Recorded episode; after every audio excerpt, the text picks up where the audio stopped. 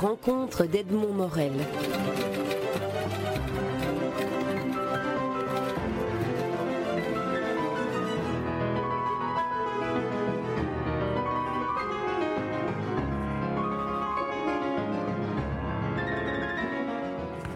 Alors Jean Merchetti, nous sommes dans la bibliothèque Witokiana, mais vous avez ajouté des, pièces dans l'exposition qui ne s'y trouvaient pas au départ.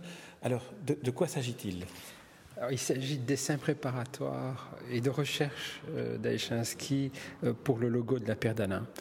Je, lui avais demandé euh, à l'époque de faire un logo pas directement, à vrai dire, je ne souhaitais pas que ce soit lui, euh, parce que nous avions une conversation où il m'avait proposé de faire un logo, de faire faire un logo par Raoul Lubac. Raoul Lubac n'étant pas suffisamment bien à cette période, période-là, et d'ailleurs peu de temps après, il est décédé. Et donc je me retrouvais avec un nom d'édition parce que l'histoire est longue. J'ai mis des années avant de trouver le nom de la maison d'édition. Et, euh, qui est la pierre d'Alain. Qui est la pierre d'Alain, oui. Qui est la pierre d'Alain que je voulais à tout prix mettre en évidence un outil de travail, puisque mon métier est coiffeur. Et en même temps, la pierre d'Alain avait tendance à disparaître comme beaucoup de choses de la table. Et puis pour finir, plus personne ne pouvait savoir ce qu'il en est. Et donc je voulais à tout prix mettre cet accent-là. Et chance pour moi, les jeunes se sont mis à se raser à nouveau à la lame plutôt au, rasoir électrique. Rappelez-nous, la pierre d'Alain servait à cicatriser, c'est ça Absolument, c'est une pierre hémostatique, effectivement. et donc, euh, et c'est un petit peu le, lien euh, symbolique, je dirais, de la pierre d'Alain, c'est qu'un euh, corps tranché à deux fragments et elle, unit. Et ma maison d'édition, c'est la même chose. Je vais chercher des textes et après lecture, je vais trouver un artiste et je lui demande d'accompagner les textes par des dessins. Ça, c'est la collection de la Pierre d'Alain, essentiellement. C'est donc vous qui faites le choix du texte de départ et de l'artiste à qui vous confiez le texte que vous avez choisi pour qu'il le décline à sa façon. Tout à fait. Tout à fait, parce que euh, mon idée est est très simple, c'est le partage. Et j'essaie de, faire partager une bibliothèque imaginaire. C'était ça le, début de mon histoire. Et quel est le, le déclic qui fait qu'en lisant un texte, vous dites c'était l'artiste? Bah, Écoutez, je je pense que comme tout le monde, on a une, pinacothèque personnelle et il y, a des éléments qui vous frappent plus que d'autres et il y a des textes qui sont vraiment euh, relativement évidents euh, à la première lecture en disant tiens ça va très bien fonctionner. Euh, par contre, il y a, j'ai eu peu d'échecs à vrai dire, si ce n'est que parfois des sauts d'humeur d'auteurs. Hein. J'avais proposé à Marcel Marienne de se faire accompagner par Paul Bury. Ça s'est très bien passé. Paul Bury, étant un homme très occupé, n'a pas réagi suffisamment tôt pour euh, un homme comme Marcel Marienne, qui était lui-même éditeur, puisqu'il s'occupait des lèvres nues. Et un jour, j'ai vu euh, dans mon courrier une, un faire paraître, euh, et c'était le, texte qu'il m'avait donné. J'étais vraiment extrêmement meurtri de cette histoire. J'étais chez lui, je lui j'ai discuté, il m'a dit bon, mais voilà, il n'a pas voulu le faire. Moi, en un mois, je fais un livre. Et donc euh, voilà, mais en dehors de ça, j'ai fait un autre livre avec lui, avec quelqu'un qui était plus à l'affût, euh, qui était Roman Sislevich, et que j'ai associé parce que eux-mêmes, euh, tous les deux sont des collagistes, si vous voulez, je les avais associés, et en plus Roman Sislevich adorait Marcel Mariette. Donc les choses se sont faites. Mais bon, voilà, en dehors de ça, est-ce qu'il y a, euh, ma question sur le déclic était euh, peut-être davantage centrée sur est-ce qu'il y a des textes qui, à l'évidence, éveillent en vous un artiste, le nom d'un artiste, ou peut-être une technique artistique? Par exemple, vous parlez du collage. Euh, il y, a, il y a de ça, mais par exemple, j'ai publié des inédits d'Eric Satie, hein, le titre Indication de jeu, qui sont accompagnés par Alechinsky. Quand j'étais voir Ornella Volta, qui s'occupe de la Fondation Satie, je lui ai posé la question, pourrais-je euh, avoir des textes? Elle m'a dit, oui, j'ai quelque chose, donc voilà. Eh bien, le projet a mis à peu près 12 ans avant de se réaliser parce que euh, Ornella Volta avait, là par contre j'étais très embêté parce que je n'avais pas affaire à l'auteur et, les ayants droit quelque part sont beaucoup plus compliqués.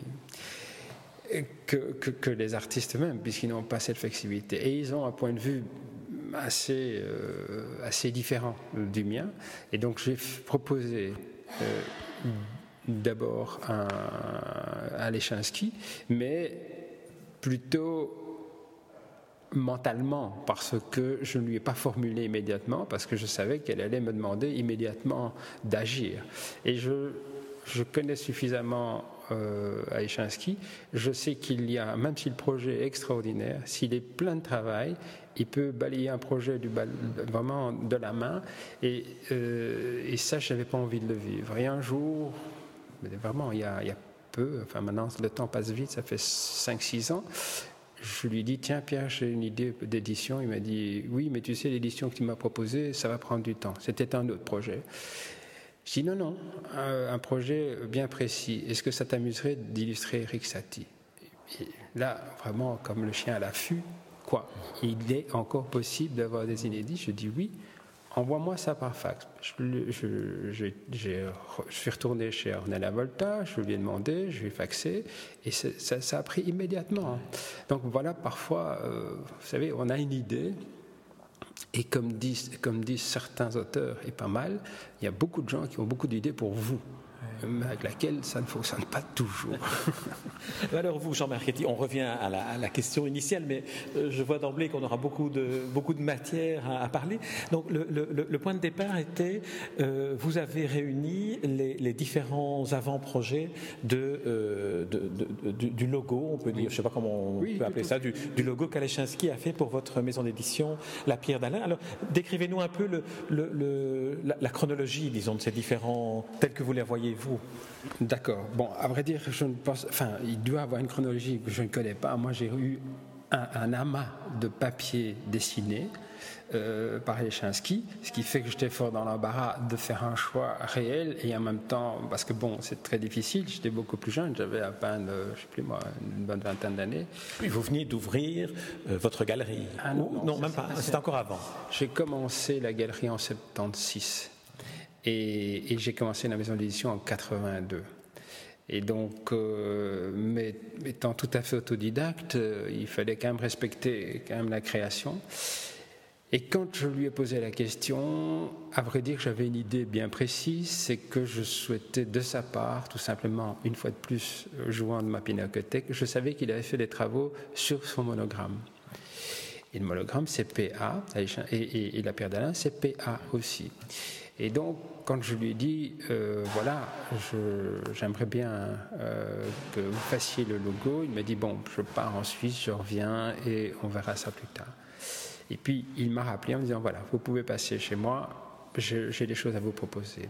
Et d'emblée, il m'a dit, voilà, j'ai travaillé sur l'objet du miroir étant donné que vous êtes coiffeur, euh, et c'est comme ça que le dessin est euh, fait en miroir, parce qu'en plus il est ambidextre, parfaitement ambidextre, et il écrit à l'envers comme il écrit à l'endroit avec une, simplicité et avec une aisance qui est vraiment déroutant. C'est sa force d'ailleurs, c'est ce qui euh, arrive à, à méduser, j'emploie bien le, mot à dessin, méduser les orientaux. Parce que quand ils travaillent, les orientaux ont un sens de construction. Hein, je parle des, orientaux parce qu'ils travaillent au pinceau avec, avec le, même médium et, les mêmes outils. Ils arrivent à construire de la main gauche et à construire de la main droite. Et un oriental le voit et le sent. Ce qui fait que ça, ça vraiment, euh, ça les désoriente complètement.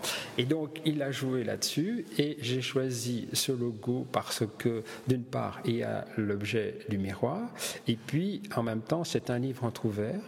Et d'autre part, c'est exactement le résultat qu'on obtient quand on fait de la litho ou de la gravure et qu'on relève l'épreuve, hein, puisqu'elle est, négative, elle devient positive, vous avez exactement la même chose. Quand on relève l'épreuve, eh bien, vous pouvez la lire à l'endroit puisqu'elle a été construite à l'envers. Et donc voilà. Et en même temps, l'idée d'ouverture me plaisait beaucoup parce que c'est exactement ce que je souhaitais. Alors, pour revenir à votre question, puisque vous me posiez la question de savoir un petit peu la chronologie, à vrai dire, comme on va pouvoir euh, le voir, c'est qu'il a travaillé sur la, forme euh, initiale de la pierre d'Alain en écrivant euh, pierre d'Alain dessus. donc ce sont des petits blocs, hein, puisque la pierre d'Alain est un petit bloc translucide qui est un, double sulfate d'aluminium, très astringent. Et pour certains qui ont connu les piles plates, quand on touchait avec la langue les deux petits filaments euh, de, comment de cuivre, on, avait cet élément qui était un petit peu euh, acide sur la langue, et la langue fait exactement la même chose. Donc il a joué là-dessus. D'autre part, euh, vous voyez, il est vraiment en plein de recherche. Il, il, a, il a pris mon outil qui est le rasoir, il a, mais que je n'ai pas pris puisque là, il n'a pas été plus loin. Il a même mis un patient euh, sur un siège et euh, ce patient a quelque chose de très spécifique qui vient de chez nous. Il a le masque de Gilles de Binche mhm. qui est très, comment dirais-je, très affecté par. Euh, il est très sensible à ça parce que Gilles de Binche a vraiment fait une bonne partie de son œuvre. Et il, y a, il existe une photo, je ne sais plus qui a pris cette photo d'Aïchinsky avec, euh, comment dirais-je, ce masque relevé sur le front et une série de lunettes. Il y a ça, et puis il y a un autre dessin où il y a une forme de cube et là apparaît un visage, un portrait. Et j'imagine que le portrait, dans ces cas-là, ben, c'est le jeu aussi, un jeu du miroir, mais qui fait référence en même temps au bloc de la pierre d'Alain. Et puis il y a un autre logo où la pierre d'Alain est écrit, la pierre est écrite dans un sens de gauche à droite et de droite à gauche. Et là, il a repris certainement le pinceau euh, il a certainement travaillé ça avec la main gauche. Et, euh, donc l'aller et le retour. la pierre d'Alain étant lisible et d'Alain, euh, elle ne peut être lisible qu'au miroir. Et un portrait aussi d'un personnage moustachu et avec un petit mais il en a fait une flopée d'autres. il joue souvent avec des découpes oui, la pierre d'Anna ici, noir, avec des gris où il fait apparaître. Donc c'est très difficile à imprimer pour un logo en tout cas, mais c'est une image superbe. Là c'est écrit noir sur gris, hein. Pierre d'Alain écrit noir sur gris, sur les parois de, ce petit cube. Euh. Exact. Oui, un autre, euh, une autre approche. Et de la tâche, il en fait une sorte de chat. Il a déjà commencé, mais il s'est arrêté. Voilà d'autres éléments qui apparaissent comme surgissant ou tombant dans le sol. Là, vous avez le flacon d'eau de Cologne qu'il a tracé aussi. Euh, donc, il y a une multitude d'approches différentes. Euh. Et c'est lui qui, à un moment donné, s'est dit voilà, après toutes ces recherches, parce qu'on se rend compte de, tout le travail préparatoire, il s'est dit voilà, le, le, monogramme maintenant doit être ce livre ouvert avec cet effet de, de miroir inversé. C'est lui qui a choisi ou c'est vous qui l'avez orienté un peu? Comment ça se passe? Du tout. Bah, ça s'est passé. Je suis arrivé chez lui. Je vous dis, j'étais très, extrêmement surpris et extrêmement touché. Je suis arrivé dans son bureau. Moi, je me trouve ici avec 15 dessins. Il y en avait au moins 50, voire plus, tellement il y en avait.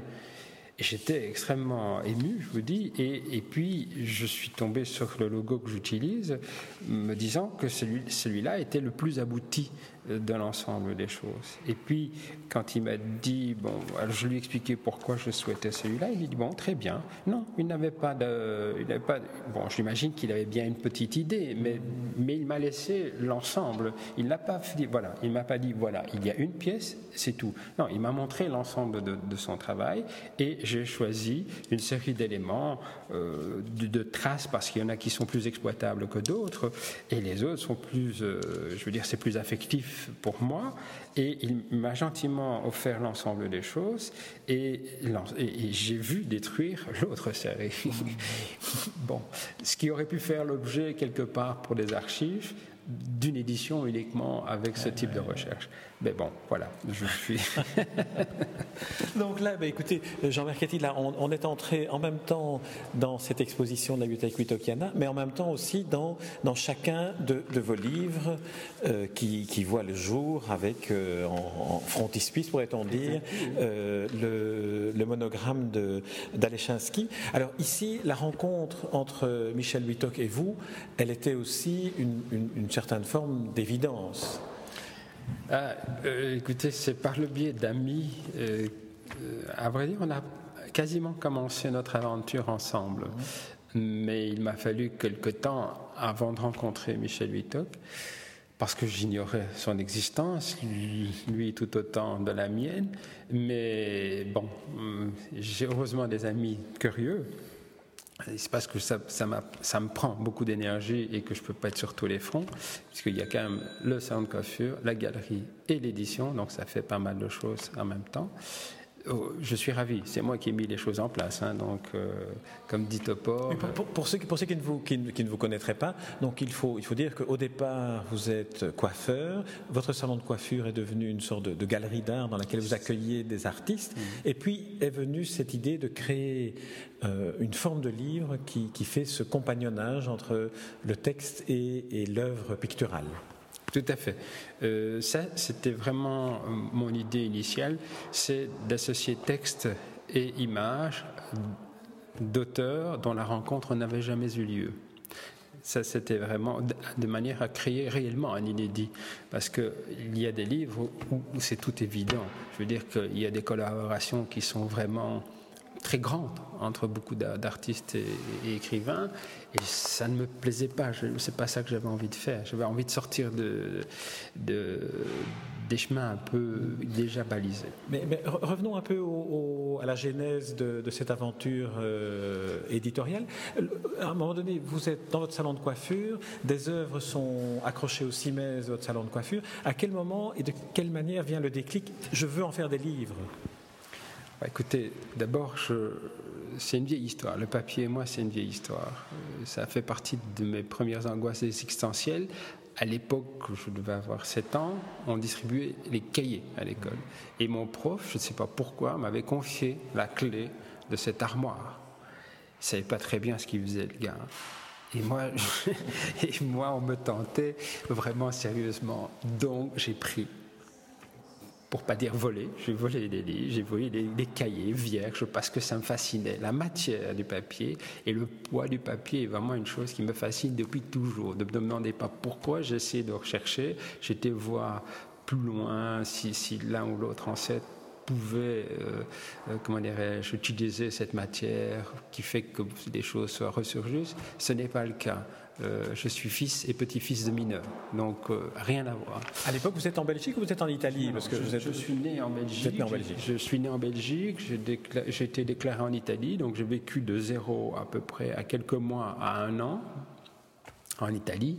Et puis, euh, ma mère, n'étant pas très satisfaite du lieu, a décidé de rentrer en Belgique. Et donc, depuis, je suis en Belgique. Et euh, je suis né à Boussu, dans le Hainaut, qui est devenu le lieu principal qui, abrite euh, le Grand Ornu. C'est aussi une terre très, très riche en matière artistique. C'est aussi, le Hainaut, c'est la terre du surréalisme aussi. Tout à fait, mais ça, ça c'est vraiment le plus grand des hasards. Vous savez, euh, c'est très drôle parce que le monde est tout petit et quand on, a, on essaye de s'inscrire dans une histoire, on se rend compte qu'on a plein d'histoires autour de soi. Il y a peu, j'étais chez Marcel Moreau et euh, Marcel Moreau est de Boussu et nous avons collaboré souvent ensemble.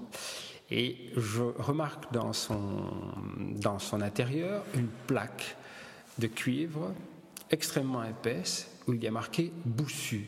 Je dis, tiens, c'est quoi? Et il me dit, ça, c'est une euh, plaque d'identité de, locomotive. Ah, oui, chaque locomotive avait sa carte d'identité.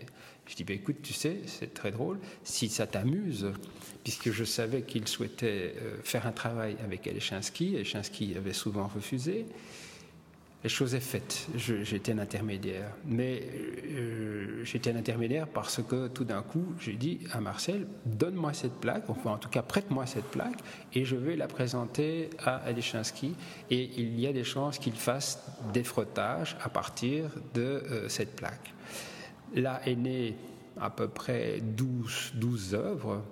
Et je vous parle de ça parce que Marcel Moreau est né à Boussu, et dans mes lectures, je me suis rendu compte que le père de Christian d'Autremont est né à Boussu.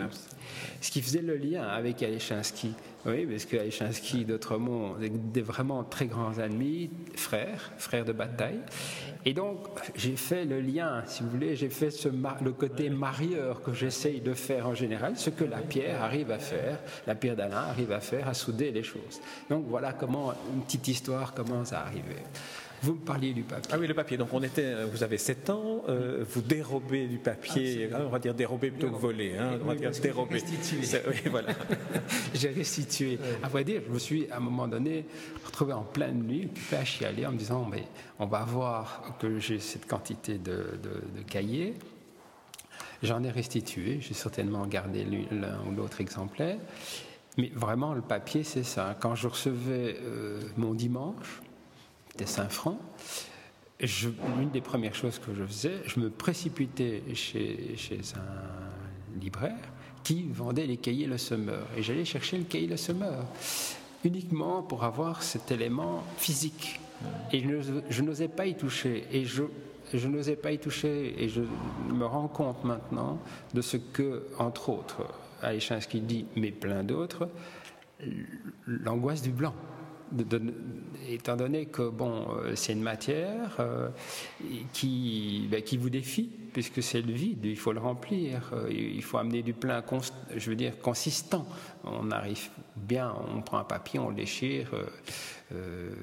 Et on en fait n'importe quoi, mais je ne peux pas faire ça. Hein. Euh, par exemple, une grande désillusion de la part de, de, ma mère, par exemple, c'est que je lui demande, un jour elle me dit, que veux-tu pour ta Saint-Nicolas? Et je lui dis, je devais avoir 7 euh, ans, je lui dis, j'aimerais bien avoir un bloc de papier dessin. Et ma mère, ne sachant que la différence entre un bloc de papier dessin et un cahier de dessin, elle m'amène un cahier de dessin où les images d'abord sont prises imprimées et d'autre part le papier est vraiment beaucoup plus commun, euh, assez vulgaire. Et j'ai pris ce cahier, je l'ai jeté. J'ai reçu une paire de bas, forcément, puisqu'elle ne savait pas ce qui se passait, et moi je savais très bien. Mais bon, c'était ma déception, parce que vraiment je spéculais sur cette idée de bloc de papier dessin, vraiment cette matière Qu'en aurais-je fait? Je n'en sais rien. En tout cas, bon, j'ai fait comme tous les dessins, comme tous les enfants. J'ai dessiné, j'ai dessiné, j'ai dessiné, une multitude de choses. Je me suis arrêté je ne sais plus trop. Oui, je sais, je me suis arrêté parce que euh, un jour nous avions déménagé et j'habitais à Ixelles, euh, rue Masse, et à l'étage il y avait un monsieur qui devait avoir une septantaine d'années qui dessinait des chevaux. Et quand j'allais chez lui, j'étais fasciné. Il me disait Ça, c'est la chose la plus difficile à dessiner. C'est exactement ce qu'il fallait pas me dire. J'adore les défis. Et je me suis mis à dessiner des chevaux qui devaient ressembler à tout sauf un cheval. Mais en tout cas, j'ai commencé. Et, et, donc, de ce fait, je me suis rendu compte que, bon, ben voilà, euh, c'était pas ça du tout. Et j'ai arrêté. Mais le papier est, une chose que vraiment, j'ai beaucoup de mal à jeter un bout de papier, par exemple. J'arrive chez mon imprimeur, toutes les chutes, quand je vois les gars qui coupent euh, les massico, au massicot euh, une quantité de tonnes de papier et que je vois ça tombe dans des cuves euh, pour la récupération de papier, je suis toujours j'ai tendance à en, prendre. Et d'ailleurs, quand moi-même, quand on, on, travaille sur le type de papier que je travaille, je reprends systématiquement l'une ou l'autre chose que je laisse dans un coin, enfin je veux dire que c'est emballé, qu'un jour ou l'autre je me dis que ça va être utile, et puis, euh, et puis un jour c'est utile parce que j'en ai donné à Eugène Savitskaya, j'en ai donné une quantité parce que lui s'est mis à dessiner, et je lui dis, dis tu as besoin de quelque chose, puisque moi j'ai plein de papiers, je lui en ai donné, il en a, bon, il a travaillé là-dessus, euh, euh, je vais en donner toute une série à Kiki Krefke, une artiste avec qui je travaille, donc, je sais que ça peut quand même servir, mais j'ai beaucoup de mal à l'idée que ce soit jeté. Mais donc, là, finalement, on a dans cette, dans cette, dans cette aventure qui débute avec le, petit garçon de 7 ans qui est, qui est fasciné par le, par le papier, on, a le, passage euh, au Jean Marchetti dans son salon de coiffure. Il accroche des, dessins alors à, l'époque Ce sont des dessins que vous accrochez au cimès ou bien, ou bien l'intérêt pour l'œuvre d'art, euh, l'œuvre picturale est, plus large? Elle est plus large. à vrai dire, je ne veux pas mettre euh, de frein à, un médium plutôt qu'à un autre. J'essaye d'être le plus large possible. Et euh, pour arriver à, la suite et à la réponse que vous attendez, à vrai dire,